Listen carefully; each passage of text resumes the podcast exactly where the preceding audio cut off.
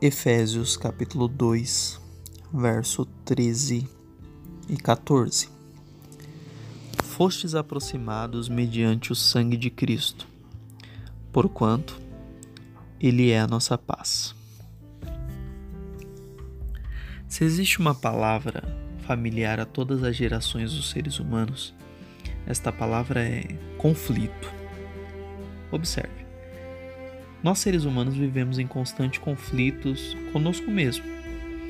Daí nós temos a infinidade de doenças psicológicas, como ansiedade, síndromes, surtos, psicóticos, situações que fazem com que o ser humano tenha a impressão de que há uma batalha sangrenta dentro de si.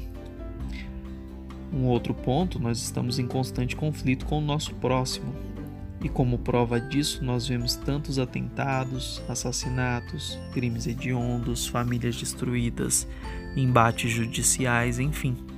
O homem já não consegue enxergar o seu semelhante como sendo o seu próximo. Nós estamos em conflito com a natureza.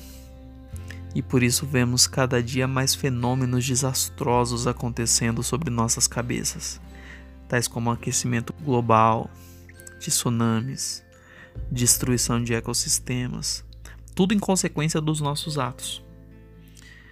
Estamos em conflito com o nosso Criador. A cada dia que fazemos frustradas tentativas de viver sem a companhia dele, tentando substituir a companhia por tantas outras coisas deste mundo. Quando a Bíblia nos diz que ele é a nossa paz, o propósito do texto sagrado é nos convidar a sermos transportados para um reino onde o soberano recebe o título de nada mais, nada menos do que o príncipe da paz.